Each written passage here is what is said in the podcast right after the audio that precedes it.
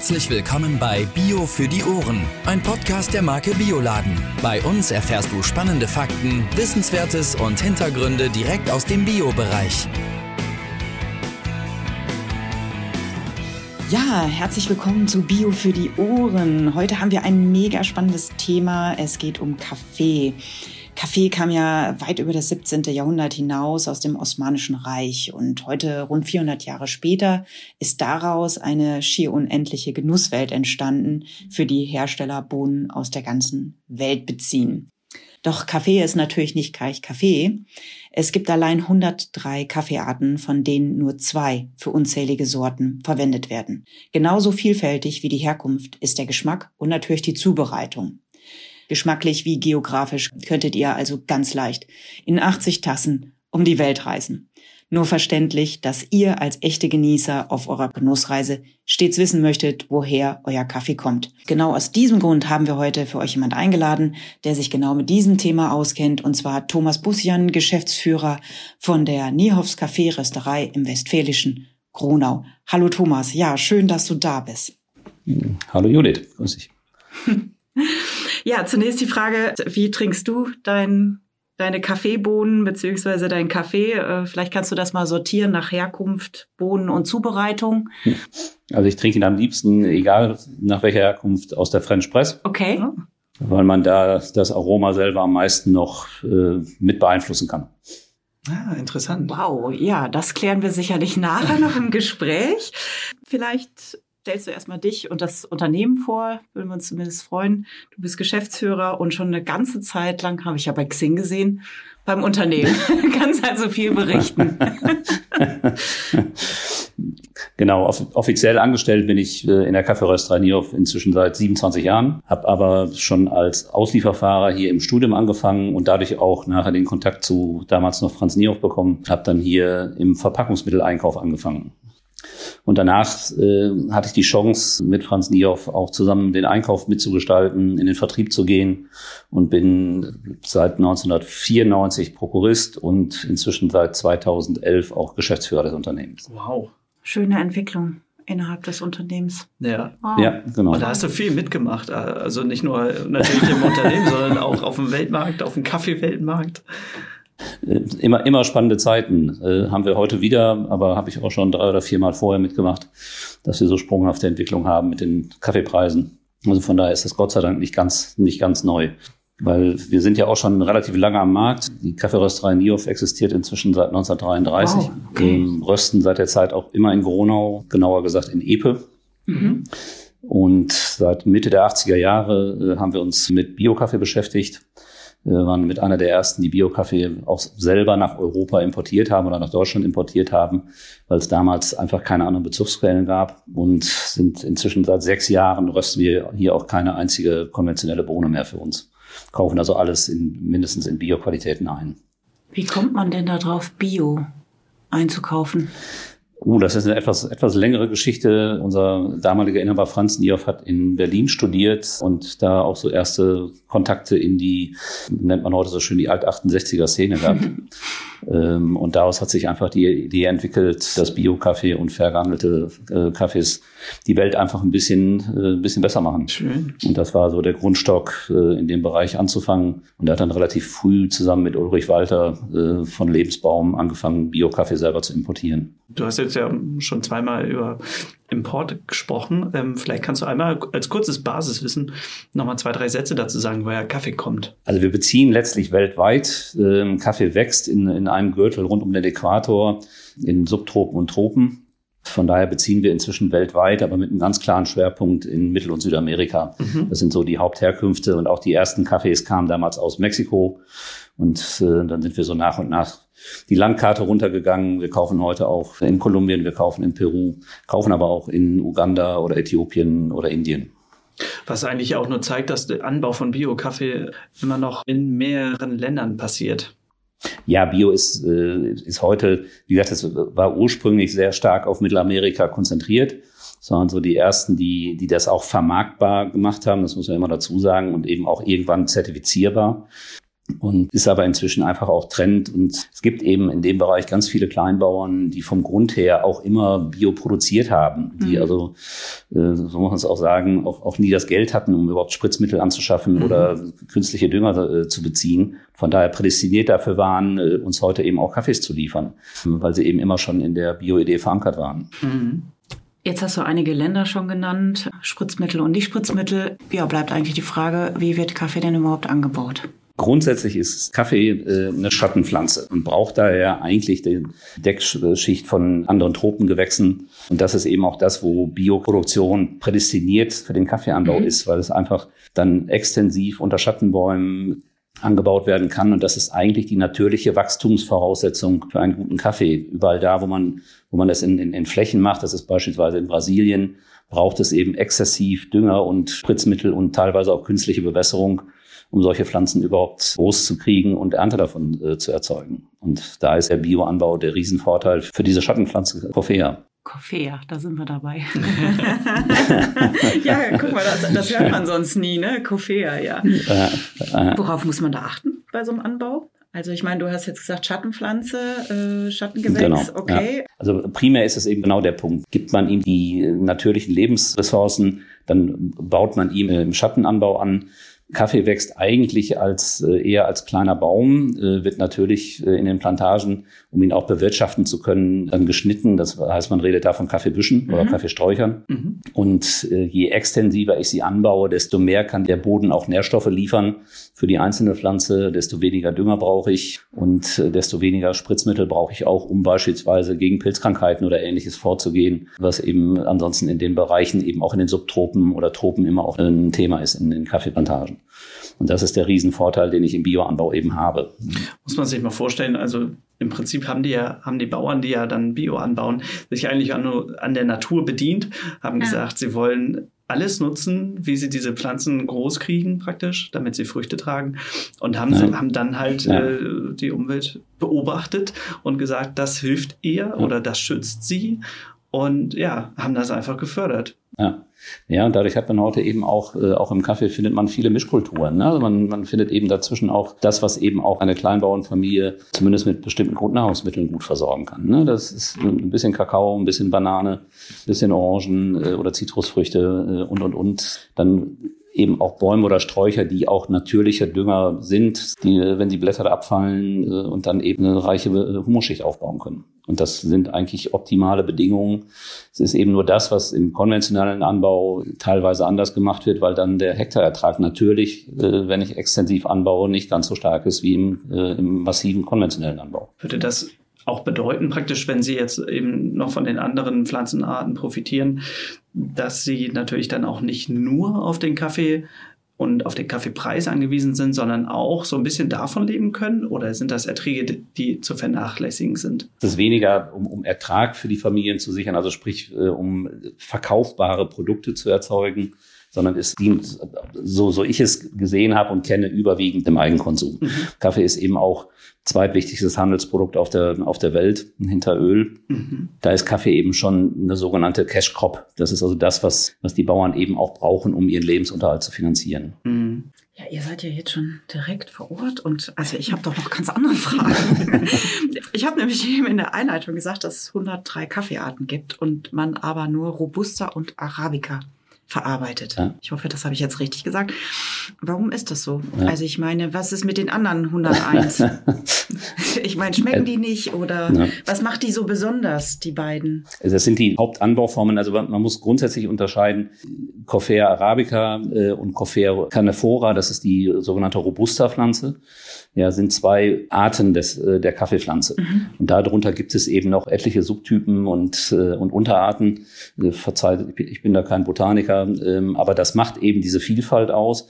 Das sind aber die beiden Bezeichnungen, Arabica und Robusta, die am Weltmarkt massiv gehandelt werden. Die anderen sind Spezialitäten. Sowas haben wir beispielsweise auch. Bourbon ist beispielsweise eine Unterart des Arabica und sowas wird dann eher im Spezialitätenbereich auch eingesetzt oder eben auch teilweise mitgef mitgepflückt, ne, weil es eben eine Unterart ist und dann äh, als Arabica grundsätzlich gilt. Ne? Das sind einfach nur die, die beiden Über Überbegriffe quasi.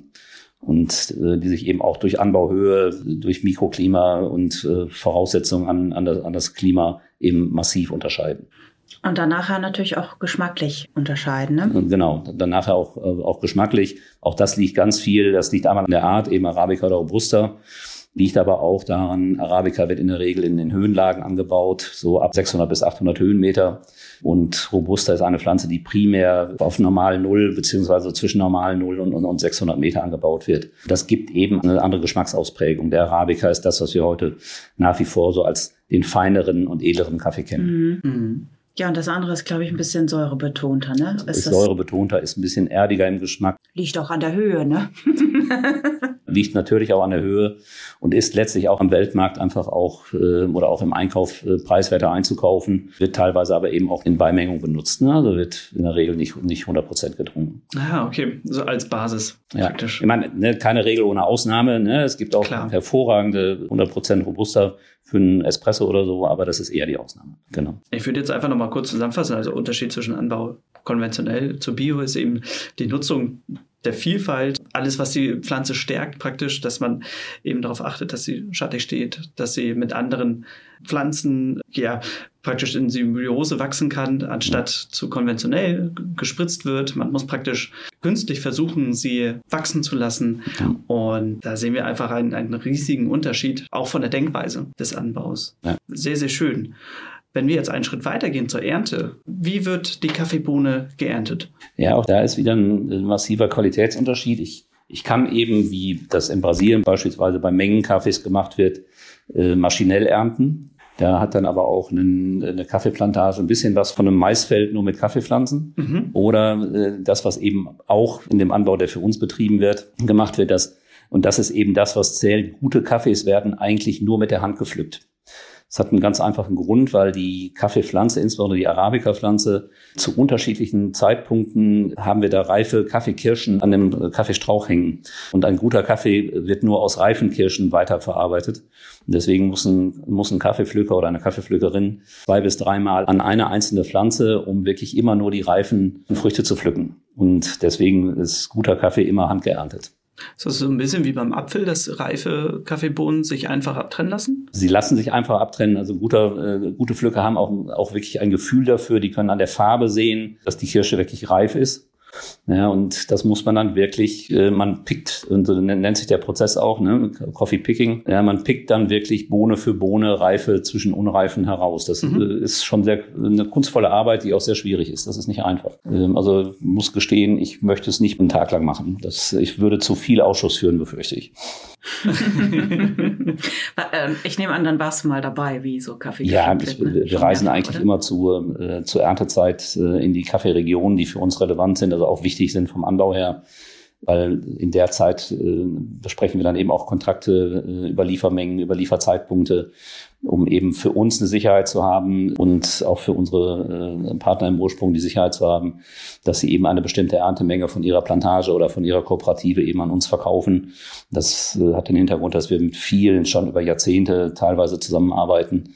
Äh, und solche Beziehungen wollen eben auch durch Besuche gepflegt, gepflegt sein. Das kann man nicht alles per Telefon von Deutschland aus lösen. Mhm. Auch wenn uns Corona gezeigt hat, dass das mal zwei Jahre ja. gehen muss, brennen wir eigentlich darauf, dass wir wieder losfliegen können. Mhm. Wurdet ihr denn auch mal besucht? Diese Frage drängt ja. sich mir gerade auf. Also, ja. Wir sehen die Menschen auch, wo, wo der Kaffee verarbeitet wird. Also ja, natürlich. Also das, ne, also allein da, da ist natürlich die, die Biofach, die ja nun leider auch zwei Jahre schon ausgefallen ist, immer ein dankenswerter Zeitpunkt, wo dann eben auch teilweise Anbauer mal die Chance haben, rüberzukommen. Das halte ich auch für ganz wichtig, dass sie auch begreifen, wie, wie, die, wie die Absatzmärkte funktionieren. Ne? Also mhm. wie, wie, die, wie der Produktionsprozess bei uns ist, aber auch wie die Märkte hier funktionieren. Äh, wie hier ein Supermarktregal aussieht, ne, äh, um einfach eine Vorstellung davon zu kriegen, äh, weil eigentlich sind wir ja nur Mittler zwischen Konsument und, und Produzent. Zeigt ja auch, dass denen was wert ist, dass sie wissen ja. wollen, wo ja. ihre Produkte landen und dass sie nicht einfach ernten und danach nach mir ja, die Sinnflut so ja. ungefähr. Nein, das ist für viele, für viele ganz entscheidend, ist natürlich auch eine Frage, was kann man sich da leisten? Ne? Also das ich glaube, dass etliche Kleinbauern eben auch nicht die Möglichkeit haben, nach hierhin zu kommen, aber finden einfach regelmäßig schon Besuche statt, insbesondere von Kooperativen mhm. oder auch kleinere Farmen, die dann, äh, wo die Inhaber dann hier vorbeigucken können. Und das finde ich, äh, sind immer hilfreiche Austausche. Ja. Ich komme jetzt nochmal zum Pflücken zurück, entschuldigt. ich würde nämlich doch ganz gerne wissen, wie viel man so pro Tag pflücken muss. Also nicht jetzt einzelne Kirschen, sondern äh, ja, wie viel Kilo Kirschen macht ein Pfund ja. Kaffee am Ende ja. des Tages aus? Also man kann das, es ist sehr, sehr unterschiedlich, weil es eben auch eine Frage ist, in welcher Erntephase bin ich. Ne? Also hängt am Strauch schon mhm. relativ viel reife, reife Kirschen oder äh, ist noch so die Vorerntephase. Ich sag mal so in der Haupterntephase kann ein guter Pflücker, eine gute Pflückerin so 100 bis 120 Kilo Rohkirschen pflücken pro Tag. Äh, und äh, für einen Pfund Kaffee braucht man ungefähr drei Kilo. Das heißt, Sie können so Pi mal Daumen 35 bis 40 Pfund Kaffee nachher gerösteten, fertigen Kaffee pro Tag verarbeiten, wenn man das so, so ausdrücken will. Wow. Und dann ist, ist eben auch noch der, ein wesentlicher Faktor, wie bereite ich ihn nach dem Pflücken auf, weil also gibt es zwei grundsätzliche Aufbereitungsarten. Das ist eine trockene und eine nasse Aufbereitung. Da gibt es dann ein paar Unterarten von, aber das ist, sind so die Hauptarten. Und bei der nassen Aufbereitung muss ich beispielsweise noch direkt am Abend des Pflückens, muss die Kaffeebohne noch von dem Kirschfleisch getrennt werden und weiterverarbeitet werden, fermentiert werden in, in Fermentationsbecken. Mhm. Noch relativ aufwendige Prozesse, äh, die aber dann sofort immer zeitgleich erfolgen müssen, ne? weil sonst habe ich nachher keine Qualität mehr. Ja, da hattest du im Vorhinein schon gesagt, da gibt es sehr schönes Material auf dem Deutschen Kaffeeverband. Genau. ne? Da kann man sich das alles mal ganz genau angucken, bis ins Detail. Das würden wir hier an dieser Stelle auch machen. Das verlinken wir unten in den Show Notes. Dann könnt ihr euch das nochmal genauer angucken.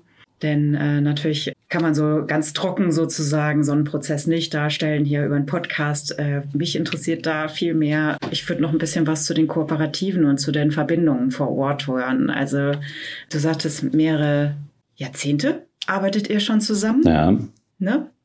Ja, wie entstehen solche äh, Verbindung. Also Biofach hatten wir jetzt gerade schon mal eben ja. angedeutet, äh, dass die größte Biomesse, die es, glaube ich, hm, weltweit ja. gibt. Nee. Da glaube ich auch. Ja, ja ist es so? Ja. Ich meine ja, also zumindest die größte internationale. Aber das, das sind eigentlich gar nicht so die Hauptansatzpunkte. Findet man auch äh, mal, mal neue Betriebe. Mhm. Es ist eher das Reisen durchs Land. Ne? Also, ähm, wenn man dann so nach und nach eben Kontakte aufbaut. Wir haben, glaube ich, auch im Ursprung, jetzt nicht in jedem Ursprung, aber in den vielen Ursprüngen, glaube ich, auch einen ganz guten Namen als Firma ähm, weil wir es eben auch schon seit, äh, seit Jahren als fairer Partner machen. Und äh, so findet man dann eben, wenn man durch den Chiapas reist, also in Mexiko beispielsweise, ähm, dann findet man mhm. eben immer mal wieder neue Kooperativen äh, oder auch neue kleine Finkas, äh, die sich dann vorstellen, die auf einmal im Hotel, im Hotel auftauchen und mal eben ein Kaffeemuster abgeben wollen. Darüber kommt man dann in, in Kontakt. Das sind auch Dinge, die, die, das sind keine schnellen Geschäfte. Ne? Das braucht, braucht einfach eine Zeit. Dann fängt man mal an zu reden, äh, besucht sich vielleicht im, im, im zweiten Jahr nochmal und guckt sich dann einfach auch mal die, die, die Aufbereitungsanlagen an und äh, ein paar der Kleinbauern der, Kooperative oder macht man eine Assemblea, also eine Versammlung mit und äh, dann kommt man so nach und nach ins Geschäft und dann wird mal ein Testcontainer gemacht und dann redet man nachher über mehr Menge. Und ähm, das ist was, was sich wirklich langsam, langsam aufbaut und nicht so ein schnelles, äh, ich komme hier mal vorbei und kaufe mal einen Container Kaffeegeschäft ist. Hast du dabei irgendwann mal was richtig Besonderes entdeckt, so wo du gedacht hast, boah, also das ist jetzt eine Spitzenqualität oder boah, der Geschmack ist ja, oder daraus können wir, also wie macht man das dann so fest? Also wenn du sagst, man organisiert mal dann einen Probecontainer, mhm also teilweise verkosten wir auch vor Ort, mhm. wobei äh, wir wollen das schon auch, äh, und das ist eben was, äh,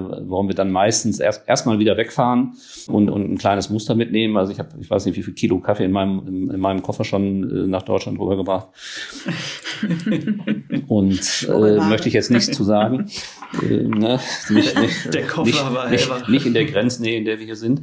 Ähm, und, ähm, und dann probieren wir aber auch hier vor Ort, weil wir natürlich auch etwas anders rösten ähm, und das Geschmacksbild schon für uns passen muss, sowohl als Einzelkaffee auch als äh, auch in den Mischungen. Äh, und deswegen probieren wir dann hier vor Ort nochmal, wir simulieren da dann äh, auf einem kleineren Röster unseren großen Röster, um zu, zu wissen, was würden wir denn hier daraus produzieren. Und das sind dann teilweise auch sehr weite Unterschiede. Ne? Und daraus kann man dann aber ableiten, äh, ist, ist die Spitzenqualität, die uns da angeboten wurde, wirklich für uns auch eine? Ne? Oder, oder ist es dann eher nicht? Hm. Da sind wir jetzt schon praktisch einen Schritt weiter, dass der Kaffee schon vor Ort bei euch in Kronau ist. Mich würde noch der Zwischenschritt einmal kurz interessieren, wie wird Kaffee transportiert? Per Schiff oder wie läuft das im Speziellen? Also grundsätzlich, also Kaffee ist an der Stelle ein, ein sogenanntes Massentransportgut. Also kommt, kommt dann immer vom Verladehafen, wird natürlich da irgendwie mit dem LKW hingebracht aber kommt dann vom Verladehafen beispielsweise Veracruz oder Paita in, in Peru per Schiff in, für uns meistens in Bremen an, weil das unser nächstmöglicher Hafen ist, über den wir sinnvoll äh, dann Kaffees importieren können. Mhm. Und das ist dann aber immer Container, containerweise. Das sind ungefähr je nach, je nach Säcken ähm, und je nach Beladung äh, so um die 18 bis 20 Tonnen mhm. Kaffee, die auf einem, auf einem Container sind. Und was passiert im Prinzip mit dem, mit dem Kaffee auf dem Schiff? Werden die zuvor so aufbereitet, dass sie auf dem Schiff sich nicht noch weiterentwickeln oder passiert da auch nochmal ein Prozess, worauf man achten muss? Ja. Transportboxen oder, oder Container wie bei oder wie Bananen, auch immer. Meinst du so, wie bei ne? Bananen beispielsweise, ja. dass man das mitdingern muss. Nein, also der Transport muss nur, das ist ganz wichtig für, für Kaffee in der, in der ganzen weiteren Verarbeitung, muss eben möglichst trocken stattfinden. Ne? Also, dass da nicht irgendwie Seewasser oder, oder Regenwasser oder sowas eindringen kann in die Container. Ansonsten ist die ein Großteil der Verarbeitung, der dafür sorgt, dass Kaffee nicht mehr pflanzfähig ist, äh, findet noch im Ursprung statt. Wir waren ja eben bei der trockenen und nassen Aufbereitung äh, in Anführungsstrichen hängen geblieben. Mhm. Dann spricht man erstmal nur vom, in, in, zumindest in Mittelamerika, vom sogenannten Pergamino. Das ist die Rohbohne noch mit der Pflanzhaut drumherum. Und die wird dann in einem weiteren Prozess abgeschält, dann wird sortiert, verlesen und dann kann Kaffee eben abgesackt werden und darf dann nur nicht mehr Stockfeuchtigkeit bekommen. Aber auch Restfeuchte ist beispielsweise ein Thema, worauf wir dann hier auch immer untersuchen, dass die Kaffees eine, eine nicht zu hohe Restfeuchte haben, weil sich sonst eben Schimmel bilden würde oder auch Toxine bilden würden. Und das versucht man natürlich durch den weiteren Prozess zu vermeiden. Und dann ist Kaffee eben für den Transport und auch hier im Lager nicht mehr, nicht mehr keimfähig. Sonst hätten hier, wir hier wahrscheinlich im Lager irgendwo klar, überall kleine Setzlinge aus den Kaffeesäcken kommen. Der ist dann schon so, dass wir ihn hier eins zu eins als Kaffee weiterverarbeiten können. Cool. Ja, und dann sind wir in Gronau. Genau, dann sind wir, dann, dann sind wir in Gronau. Dann ne, laden wir diese Container ab oder haben sie vorher schon möglicherweise auch in Bremen von einem Transporteur für uns umladen lassen und machen dann hier, äh, das ist immer der erste Schritt, bevor wir überhaupt Ware auch nur für die Weiterverarbeitung freigeben, eben eine erste Qualitätssichtung und eine Verkostung, weil das ist eben was, was bei Kaffee das ganz Entscheidende ist. Nicht nur, dass er optisch gut aussieht, sondern dass er eben auch sensorisch gut schmeckt. Und deswegen wird dann von, von jedem Lot eine, äh, ein Partiemuster genommen. Und dieses Partiemuster wird dann bei uns in der Qualitätssicherung ähm, aufbereitet, geröstet und dann als gerösteter Kaffee abgeschmeckt, um festzustellen, haben wir denn da auch die Qualität bekommen, äh, die wir auch eingekauft haben. Das habe ich mich jetzt wirklich gerade gefragt. Wie macht ihr das mit dem Verkosten? Aber natürlich, dann wird es erst gerüstet und genau. aufbereitet. Ich dachte erst, hat so eine Kaffeemühle gedacht. okay. Im Vorfeld kaufen wir die Kaffees eben so, wie wir sie auch einsetzen möchten. Entweder als sogenannte Single Origin, also als, als Einzelkaffee, ja, äh, den wir dann auch, äh, auch so spezifisch im Programm haben.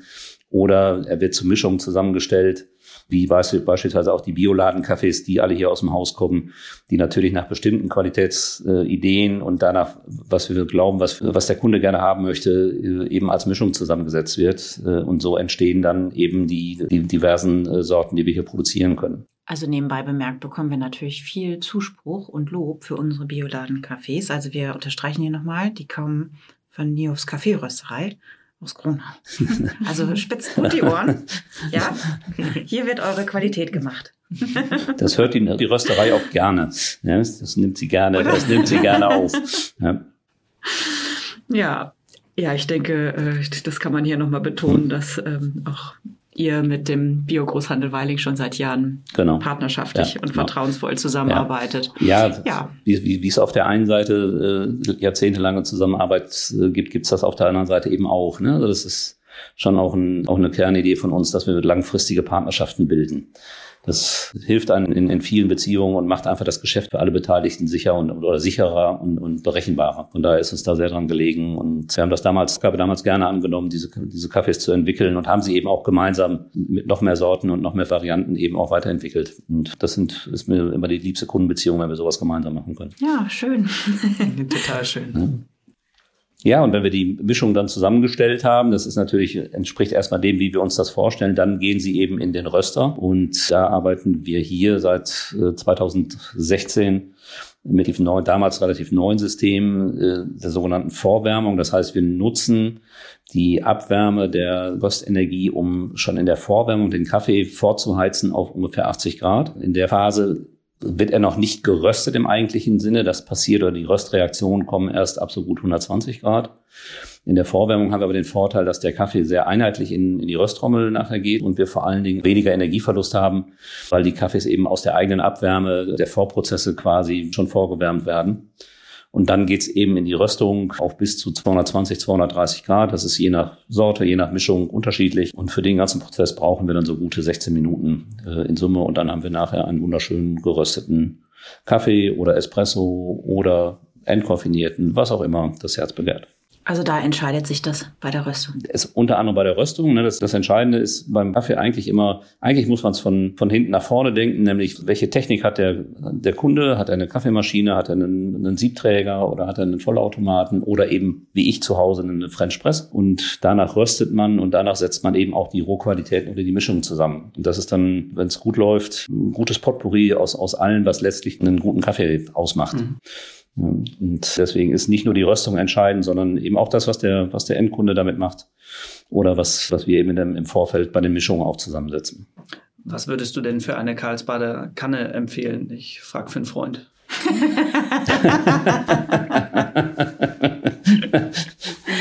also ins, insbesondere immer, weil die, die Karlsbader Kanne ja auch quasi ein Direktaufguss ist, so ähnlich wie bei der French Press auch. Mhm. Ähm, insbesondere immer einen guten, milden Arabica weil ich glaube, da machen viele Kunden einen Fehler, dass sie einen relativ starken, kräftigen und oft, oft auch säurestarken oder säurestärkeren Kaffee in, in einem Direktfilteraufguss oder in einem, in einem Aufguss machen. Je länger die Kontaktzeit von Wasser mit, äh, mit Kaffee ist, desto mehr werden eben an Aromen, an Säuren, an Bitterstoffen, an Gerbstoff freigesetzt oder ausgespült ins Wasser. Und danach sollte man dann die Sorten kaufen. Top, danke dir. Da freut er sich. Gerne. ja. Ist aber auch die teuerste Variante, aber das macht ja nichts. Ne? Nee, nee, es, kommt ja auf den, es kommt ja auf die, genau. es kommt ja auf die Qualität an. Ja. Ja, ja, aber es ist ja doch interessant, wie viel Plorre-Kaffee so in Deutschland noch getrunken wird, ne? wenn man sich ja, eure, ja. Euer mhm. Spezialwissen, Jan ist ja auch so ein bisschen, äh, interessiert sich, möchte ich sagen, für Kaffee. Sehr stark. Sehr stark. Sehr häufig am Tag. Sehr häufig, sehr stark am Tag. genau. Ja.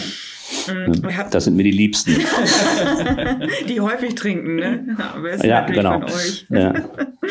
ähm, ja, aber wir wollen das äh, gute Stückwerk erstmal verpacken. Wie sieht das aus?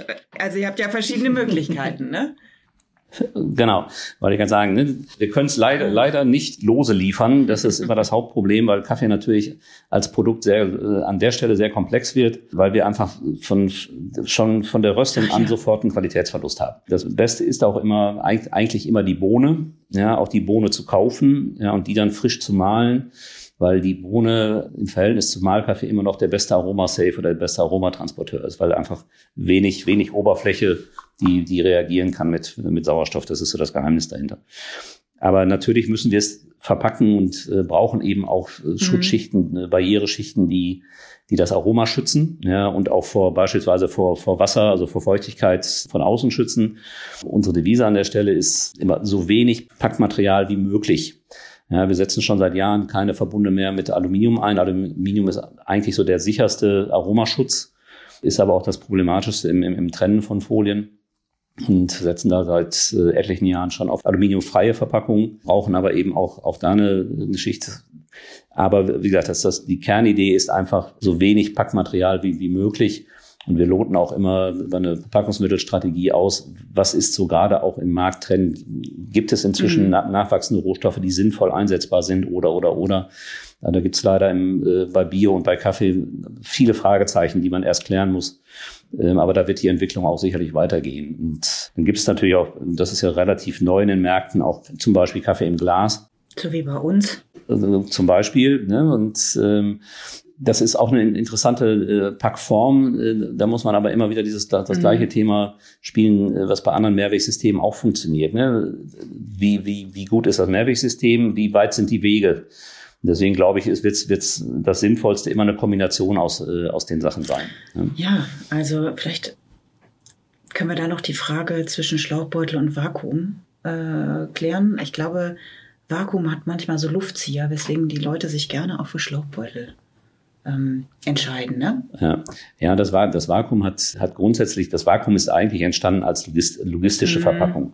Das ist natürlich optimal zu transportieren, ne, äh, weil es eben selber schon einen Block bildet. Das heißt, ich kann eigentlich die Packung schon selber als äh, ne, Transportstütze quasi nutzen, kann es gut stapeln. Vakuum hat auch äh, eine mhm. etwas längere Haltbarkeit in der Packung, muss man da sagen. Das Problem ist nur, wenn ich an die Vakuumpackung aufmache, dann mhm. äh, ziehe ich quasi die Luft, das hört man ja auch immer so schön, dann ziehe ich quasi die Umgebungsluft in die Packung rein und habe dann genau das, was ich nicht haben möchte, nämlich einen Alterungsprozess, der relativ schnell geht.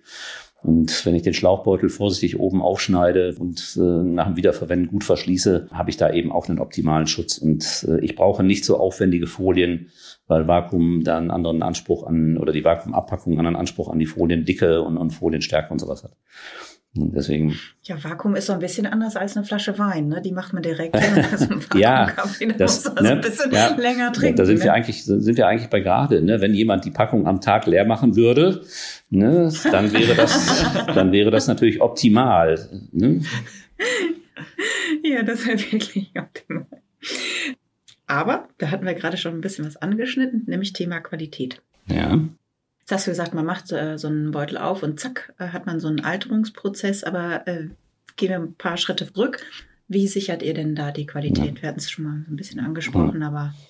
Ja, auch da, auch da ist es natürlich ähnlich wie bei der Wareneingangssensorik, äh, ist es eben primär Sensorik. Das heißt abschmecken. Da ziehen wir beispielsweise aus der laufenden Produktion hier jeden Tag frische Muster von diversen, äh, von diversen Abpacklinien und verkosten sie da bei uns im Labor. Es ist immer um 9.30 Uhr ist bei uns Verkostungsstichtag äh, quasi. Dann trifft sich immer ein Sensorik-Team im Labor und nimmt da eine Verkostung dieser Packungen vor. Weil das ist auch ein bisschen unterschiedlich oder anders als die Sensorik beim, beim Wareneingang. Da gucke ich ja hin und sage, schmeckt dieses Muster so, wie, wie ich es auch gekauft habe. Mhm.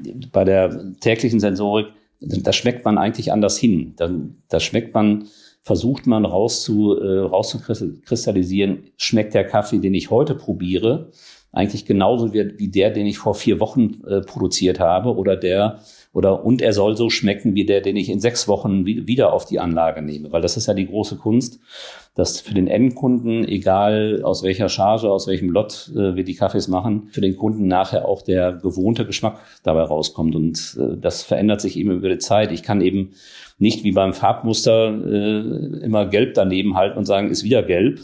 Ja, äh, sondern äh, okay. ich kann mir das, ich muss mir das im Kopf quasi als, als Sensoriker im Kopf merken, wie hat er denn früher geschmeckt? Ne, weil das kann ich nicht, das kann ich nicht irgendwo abspeichern. Und ich kann auch die Packung nicht aufbewahren und wieder aufgießen, weil dann habe ich genau das, dann ist der Kaffee schon alt geworden und schmeckt garantiert nicht mehr so, wie er hätte sein sollen. Aber es ist ja schon so, dass auch der gleiche Kaffee. Nehmen wir also jetzt diesen Bioladen-Kaffee, hm, was nehmen wir? Keine Ahnung. Espresso, äh, nehmen wir Bioladen Espresso.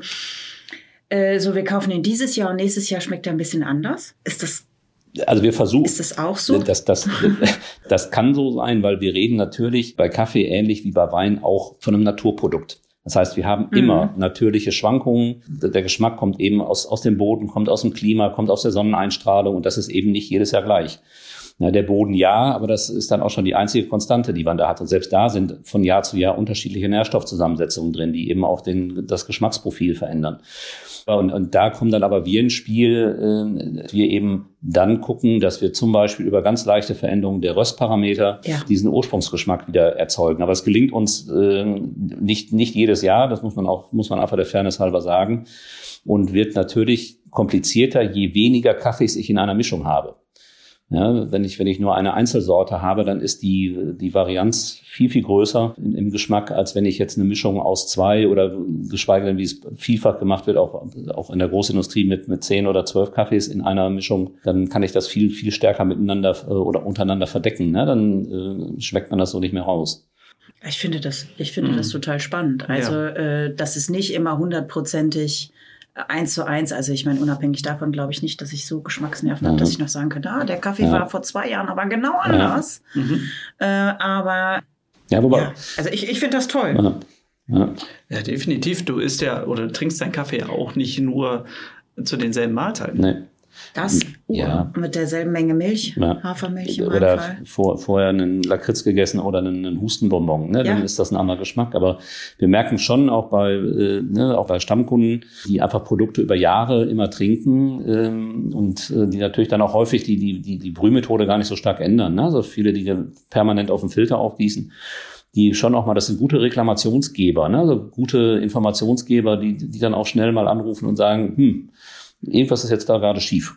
Ja, und äh, dann haben wir eine Möglichkeit, um, um zu gucken, was äh, ist da vielleicht wirklich was daneben gegangen oder ist es vielleicht auch nur eine Fehlbohne, äh, ne, also eine fehlerhafte Bohne, die mit dem Röstprozess äh, gelandet ist, die wir eben nicht mehr sehen können. Ne? Das ist eben das, was wir eingangs ja hatten, unreife Kirschen oder unreife Bohnen die sehe ich nicht im Prozess, die schmecke ich nachher nur. Ne? Und, das ist ja ähm, verrückt. Eine, also jetzt wirklich eine Kirsche? Eine, eine Bohne reicht, würde reichen, weil die male ich, das verteile ich gut und dadurch habe ich dann äh, einen ziemlich heftigen Fehlgeschmack. Und das kann eben durchaus passieren. Und das ist das Wichtige daran, weil wir da eben in den Prozessen nicht drinstecken und nicht dabei zugucken können, dass wir ein hohes Vertrauen auch an unsere äh, Vorlieferanten haben, die dann eben auch sorgfältig arbeiten. Und äh, weil sonst habe ich schnell an der Stelle ein Problem. Ja. Donnerwetter. Also jetzt ja. weiß ich noch mal mehr eure Produkte zu schätzen. Ja, schön. Wirklich. Ja, also spätestens jetzt, wenn ich schon äh, vorher, aber ja, unglaublich. Mm. Mir kam gerade nur so im Kopf, wie häufig ich äh, zu Uni-Zeiten es war zwar immer derselbe Kaffee, aber es schmeckt immer anders. Wie meinst du den 50 Pfennig aus dem Automaten? Ach nee, bei dir gab es schon Euro. also ich, ich habe noch zu, ich hab noch zu D-Mark-Zeiten studiert. wir, hatten, wir, hatten, wir, wir hatten noch keine Automaten.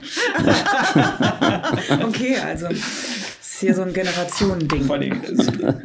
Aber es war kein Automat, wo auch Suppe oder irgendwas anderes. Ja, doch. Irgendwas hatte ich ja. auch. Doch, hatte ich auch. Ganz schlimm. Ihr, oder ja. dein Unternehmen ist ja auch WeCare äh, zertifiziert und gerade das kann man ja auch eben sagen, wie du es eben erklärt hast, auch ihr kümmert euch halt auch wirklich drum. Aber hier geht es um was anderes. WeCare nimmt eigentlich, nimmt ja das im Grunde auf. Ja, auf ne, wir, Gott bewahre, wir haben diesen Standard ja nicht gemacht. Aber es ist eigentlich die, äh, die unternehmerische Verantwortung für die, für die gesamte Lieferkette. Ja, und das zieht eben nicht nur auf das eigene Unternehmen, ja, und äh, beispielsweise das, die Mitarbeiterzufriedenheit an, an unseren Standorten hier in, in Deutschland, äh, sondern zieht eben auch an die Umweltauswirkungen, die wir in dem Gesamthandlungsprozess haben. Und das ist eben bei uns das war auch dieses Thema, was ich eben hatte, ja, auch den, den Röster haben wir damals ganz bewusst mit dieser Vorwärmung gekauft, was betriebswirtschaftlich nur eingeschränkt Sinn, Sinn gemacht hat an, in dem Moment, aber langfristig eben auch eine geringere CO2-Emission hervorgerufen hat. Das sind genau solche Umweltauswirkungen, die wir uns bei WeCare eben auch angucken und eben auch unser Handel im und mit dem Ursprung, also mit den Ursprungslieferanten. Ne? Weil das Ganze muss eben als partnerschaftliches System funktionieren und WeCare sorgt letztlich dafür, dass dieser Standard, den WeCare da gebildet hat, eben für das gesamte Unternehmen gilt und nicht nur für ausgewählte Produkte, ja, wo ich eben jetzt, wenn ich an Kaffeeröstereien denke, eben ein oder zwei Vertretprodukte äh, habe oder, äh, oder vielleicht ein UTS-Produkt und der Rest eben konventionell, sondern dann muss die gesamte Produktvielfalt diesem und das gesamte Unternehmen sich diesem Standard unterwerfen und auch dieser Prüfung standhalten, wie gehe ich denn äh, in, in total damit um. Und das war der Grund, warum wir als Unternehmensgruppe, und da gehört eben neben äh, NIOF auch die Lebensbaum, also die Ulrich Walter GmbH äh, dazu, warum wir uns als Unternehmensgruppe eben äh, entschlossen haben, diesen, diesen Gesamtstandard zu wählen, um einfach auch zu zeigen, es muss eigentlich über das Gesamtunternehmen gehen und kann nicht nur über einzelne Produkte funktionieren. Und das wirklich Tolle daran ist ja, dass ihr die Lieferkette da wirklich bis in den Ursprung nachweisen könnt. Also diese Probe auf Exempel haben wir ja vor kurzem ja. mal machen dürfen, wegen einer presseseitigen Anfrage. ja. Und äh, also ich bin zutiefst beeindruckt, ja. muss ich wirklich sagen. Also ganz, ganz toll. Ja, und ich glaube, dass das Entscheidende diese Transparenz ist eben nicht ja. nur fürs Papier, ne, sondern es ist einfach das, das ganz Entscheidende. Ja, ich, ich möchte wissen, von wem ich unsere Ware äh, am Ende des Tages beziehe. Und, und sicherlich kenne ich nicht jeden Kleinbauer in einer Kooperative. Das sind teilweise Kooperativen von 800, 1000, 1200 Mitgliedern, aber eben äh, schon einige. Und da zählt dieses Grundkonstrukt und das Grundverständnis davon. Ne? Wie gehe ich einfach damit um? Das ist anders, als wenn ich eben schnelles Geschäft hier am Telefon machen. Ne? Ja. Ich möchte noch mal eine Sache unterstreichen. Also wir sind ja ein mitarbeiterstarkes Unternehmen von 750 Mitarbeitern und ihr, hast du im Vorgespräch erzählt, ihr seid 45 Mitarbeiter. Genau, ja. Wahnsinn. Das ist echt Wahnsinn. Deswegen haben wir auch das Privileg, mit Thomas zu sprechen. das ist wirklich großartig. Meinst du, da wurde ein Streichholz gezogen? ja, bei 45 Leuten kann man das mal machen. Ja, Wer macht das? Genau. Ja, ja. Wer hat Lust dazu? genau, du. Heute mal du. ah ja, herrlich. Ähm, ja. Ich würde noch auf das Thema Trends kommen. Wie reagiert ihr auf Trends? Auch die Weltmarktpreise, das wissen wir, das hast du im Anfang ja. schon ähm, ein bisschen angesprochen, aber ja. so jetzt ähm, könnt ihr an eurer Position an Trends auf Trends reagieren? Bedingt, weil teilweise, das ist ja leider, leider immer noch so, wir reden ja immer noch von, von kleinen Teilmärkten. Auch der Biomarkt ist ja im Verhältnis zu dem normalen, konventionellen Markt immer noch ein kleiner Markt. So, und wenn sich dann ein Trend, da gibt es ja viele, viele Dinge, viele Facetten, die da immer wieder als als Trend, nennt es mal ein bisschen Lachs durchs Dorf getrieben werden, muss man muss natürlich auch immer hingucken, ist das eben etwas, was wir für den relativ kleinen Biomarkt adaptieren können. Macht es überhaupt Sinn, mhm. ja, äh, dass das für uns zu adaptieren? Nehmen wir mal ein Beispiel, wo wir uns ganz bewusst auch entgegengestellt haben, ist der Trend zum Kapselkaffee. Ja. Mhm. ja äh, weil der passt eben an der Stelle mit dem, insbesondere mit dem, mit dem Thema Nachherverwertung dieser Kapseln nun überhaupt nicht zu einem mitdenkenden Biounternehmen. Und da muss man dann auch eine bewusste Entscheidung treffen, eben solche Trends nicht, eben auch mal nicht mitzumachen.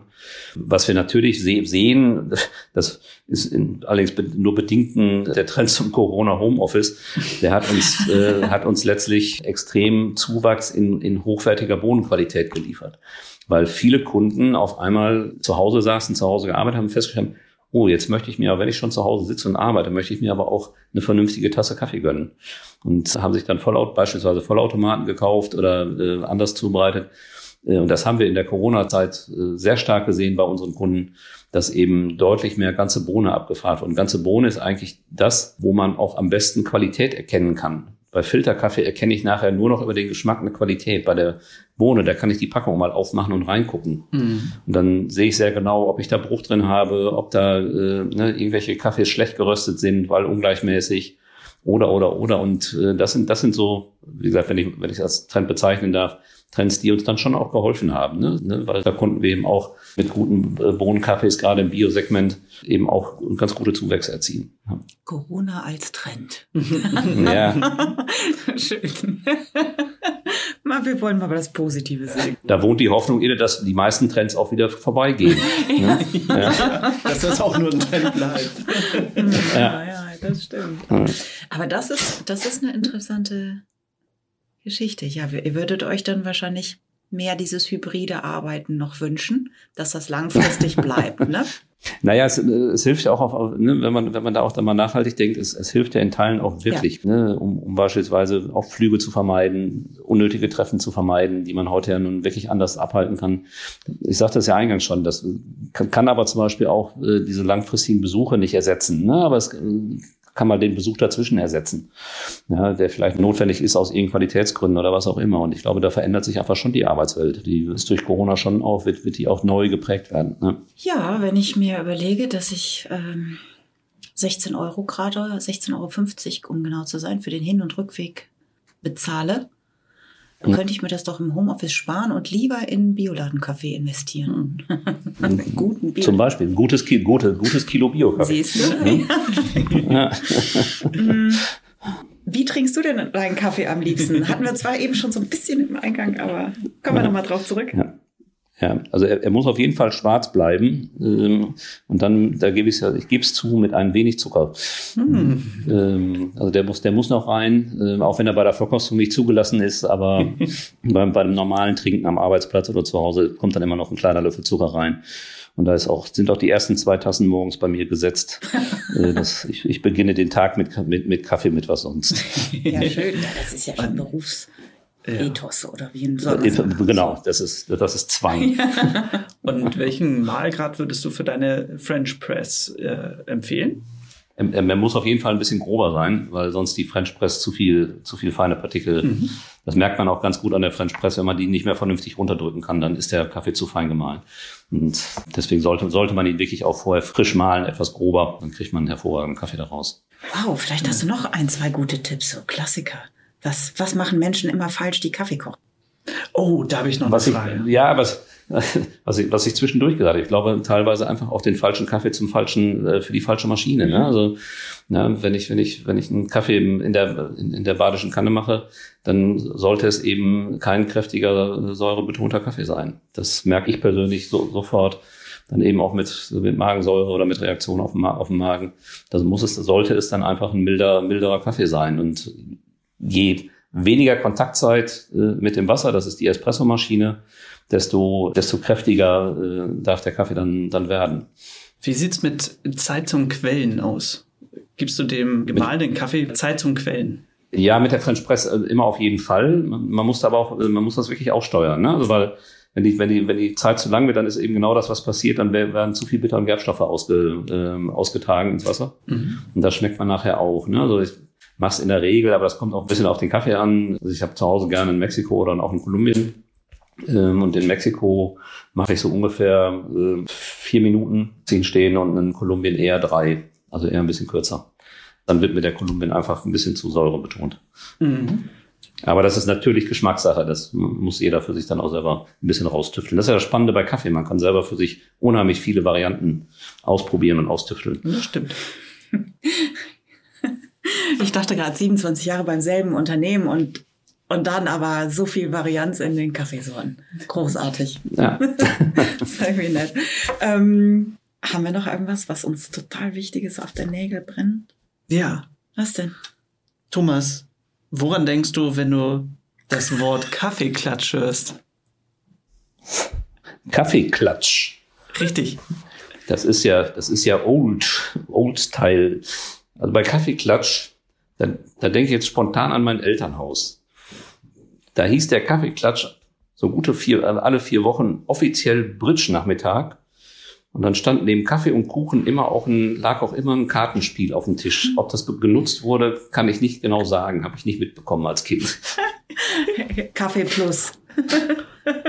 Kaffee Plus, genau. Mit dem Gewissen extra. schön. Ja. ja, Kaffeeklatsch, das ist wirklich so ein altes Wort. Aber irgendwie auch ganz schön. Ich lade zum Kaffeeklatsch ein. Ja, genau. Ja. Aber da gehört dann eben, da gehört dann die Torte auch dazu, glaube ich, oder der Kuchen. Aber bitte mit Sahne, so heißt es, glaube ich. Ja. Natürlich. Das war ein sehr schönes ja. Gespräch. Ich danke dir, Thomas, und ja, natürlich auch. danke dir auch. Ich danke auch. Ja, euch beiden auch vielen Dank. Vielen Dank für deine Zeit. Alles gut. Ja, vielen Dank. Und wenn ihr Fragen habt, schreibt uns gerne eine Mail. Wir freuen uns und bis bald. Bis bald. Hast noch Fragen oder Anmerkungen? Dann schreib uns an podcast.bioladen.de. Bio für die Ohren wurde dir präsentiert von Bioladen, eine Marke des Bio-Großhandels Weiling. Biopionier seit 1975. Dir hat gefallen, was du gehört hast? Dann sei bei unserer nächsten Folge Bio für die Ohren wieder dabei. Infos zum Podcast findest du auf bioladen.de.